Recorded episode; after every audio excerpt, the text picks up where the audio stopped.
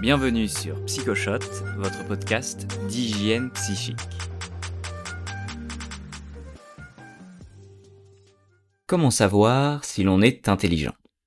Pour répondre à cette question, il faut commencer par définir l'intelligence. L'approche classique présente l'intelligence comme la capacité de s'adapter rapidement à de nouvelles situations. Malheureusement, ça ne nous avance pas beaucoup. Je ne sais pas ce que vous en pensez, mais si vous discutez avec vos proches, vous découvrirez que chacun a sa propre définition de l'intelligence. Et si les définitions varient d'un individu à un autre, c'est que les gens ont la fâcheuse tendance à définir l'intelligence avec les critères qui les mettent en valeur. Mon intelligence peut-être. Mon père me trouve très intelligent. Mais c'est mon père. Certains parleront d'intelligence émotionnelle, d'autres d'intelligence kinesthésique, la capacité à utiliser son corps, ou d'intelligence pratique. Néanmoins, parmi toutes ces théories, il existe un modèle, certes très critiqué, mais qui reste de loin la référence quand on parle d'intelligence. C'est le modèle qui a donné lieu au QI, le fameux quotient intellectuel. On distingue dans ce modèle deux types d'intelligence. L'intelligence fluide et l'intelligence cristallisée. L'intelligence fluide désigne la capacité de réflexion pure, celle qui permet par exemple à un enfant de résoudre un puzzle sans apprentissage. L'intelligence cristallisée désigne la somme des connaissances acquises qui nous permet de nous adapter au monde. Par exemple, notre niveau de vocabulaire. Alors, pourquoi le test de QI est perçu comme le meilleur outil pour mesurer l'intelligence? Parce que c'est un des meilleurs prédicteurs de la réussite scolaire et professionnelle. C'est-à-dire qu'un individu qui a un QI élevé a davantage de probabilité de réussir dans ses études qu'un individu qui a un QI faible le QI est également un bon prédicteur de notre capacité à apprendre de nouvelles langues, et une récente étude de l'Université du Michigan montre que les personnes au QI élevé apprennent plus rapidement à jouer d'un instrument de musique. Mais concrètement, que mesure-t-on dans un test de QI Dans la version classique du test, il existe cinq catégories qui sont chacune testées grâce à une multitude d'exercices réalisés en un temps limité. Catégorie 1, la compréhension verbale. Par exemple, une des épreuves consiste à définir un maximum de mots. Catégorie 2, l'intelligence visio-spatiale, la capacité à manipuler physiquement et mentalement des objets. Par exemple, le sujet va manipuler des cubes pour reproduire des formes. 3. Le raisonnement fluide. Il s'agit d'observer un enchaînement de symboles ou de signes et d'en extraire la règle qui permet cet enchaînement. Vous pouvez chercher matrice de Raven sur Internet si vous souhaitez vous exercer. 4. La mémoire de travail. Le sujet va devoir mémoriser une suite de chiffres et la restituer à un examinateur. 5. La vitesse de traitement. Dans un exercice, il faut par exemple vérifier si un symbole donné se retrouve dans une série de trois symboles. Tout ça le plus rapidement possible. Être bon en jungle speed peut aider. Le psychologue comptabilise ensuite le nombre de points obtenus dans chaque catégorie, puis calcule le score total et l'ajuste en fonction de l'âge du participant pour en déduire son QI. Comme vous pouvez le voir, il n'est pas étonnant que le QI soit un bon prédicteur de réussite scolaire, puisque les dimensions du QI sont constamment sollicitées à l'école. Les matières littéraires nécessitent un haut niveau de compréhension verbale et une bonne mémoire de travail. Et les matières scientifiques, les mathématiques en tête, font la part belle au raisonnement fluide et à l'intelligence visio-spatiale. Revenons à la question qui nous taraude.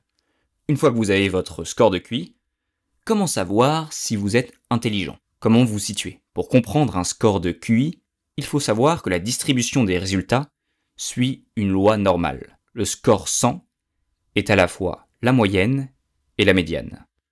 Pour simplifier, il y a 50% des individus qui ont un QI inférieur à 100 et 50% supérieur à 100. Si vous avez un score supérieur à 100, vous êtes considéré comme plus intelligent que la moyenne. 2,1% des individus ont un QI inférieur à 70 et 2,1% de la population a un QI supérieur à 130. La majorité des spécialistes estiment que les personnes qui dépassent le seuil de 130 points de QI sont surdouées. Statistiquement, si on prend la population française, on arrive à 1 340 000 surdoués. Ça fait beaucoup. Mais alors, quelle est l'origine d'un QI élevé? Comme pour le bonheur, on estime que notre niveau d'intelligence est un mélange d'inné et d'acquis. Plus de 50% de notre intelligence serait déterminée par des facteurs génétiques. Le reste serait lié à l'influence de notre environnement dans les premières années de notre existence. Mais alors, peut-on s'entraîner pour être plus intelligent? Théoriquement non. Une étude du professeur Derry, réalisée sur plusieurs décennies, a montré que le QI restait stable tout au long de la vie pour la majorité de la population. Dans les faits, il est bien évidemment possible de s'entraîner à mémoriser un maximum de chiffres pour augmenter votre score sur la catégorie mémoire de travail, ou réaliser chaque jour des matrices de Raven pour gagner plus de points à la catégorie intelligence fluide. Mais ça n'aurait strictement aucun intérêt, car le score de QI ne représente pas l'intelligence en tant que telle, c'est juste un indicateur. Si vous vous entraînez à réaliser des tests de QI, vous fausserez vos résultats, mais vous ne serez pas plus intelligent pour autant. Mais alors, à quoi sert le QI?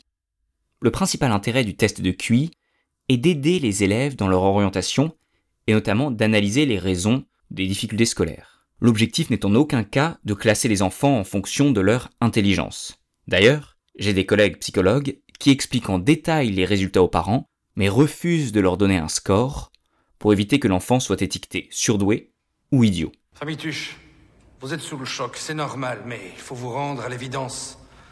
Votre petit Donald, là, est un surdoué. Un killer. Une grosse tête. Je n'ai jamais vu ça. Je vais certainement lui faire sauter une classe, peut-être même deux ou trois. Mais si le QI est plutôt utilisé pour l'orientation scolaire, pourquoi mesurer le QI à l'âge adulte? Très bonne question, et personnellement, je ne suis pas vraiment certain de l'utilité de mesurer son QI une fois adulte. Dans un monde où la compétition est permanente, un QI élevé est devenu l'équivalent d'un haut salaire ou d'un nombre important d'abonnés sur sa page Instagram. C'est un outil de comparaison sociale qui peut permettre de flatter l'ego et de regonfler sa confiance en soi. Si quelqu'un vous glisse dans une conversation son score de QI en expliquant qu'il est haut potentiel ou surdoué, cela témoigne avant tout d'un besoin d'être rassuré sur sa valeur. Avoir un bon score de QI n'a pas d'intérêt en soi. L'important c'est ce que vous en faites. Enfin, j'oubliais avoir un QI élevé offre un privilège, devenir membre de la Mensa. La Mensa, M-E-N-S-A, est une association internationale qui regroupe les personnes qui ont un gros QI, au-dessus de 130. L'association organise régulièrement des événements sur l'intelligence pour permettre aux personnes surdouées de se rencontrer et plus s'y affinité. À ce sujet, un journaliste a un jour demandé à Stephen Hawking le célèbre astrophysicien, quel était son QI. Hawking répondit Je n'en sais rien, les gens qui se vendent de leur QI sont des losers. La réponse est un peu expéditive, mais l'essentiel est dit. Votre valeur et votre réussite ne sont pas proportionnelles à votre score de QI. Votre QI peut vous donner une indication sur votre fonctionnement mental, mais ce n'est pas une photographie de votre potentiel et encore moins de votre destinée. Un individu ne se résume pas à son intelligence, L'empathie, la gestion du stress, le style de communication ou encore la persévérance sont autant de dimensions qui ne sont pas mesurées par le QI et auront pourtant un impact déterminant sur votre vie.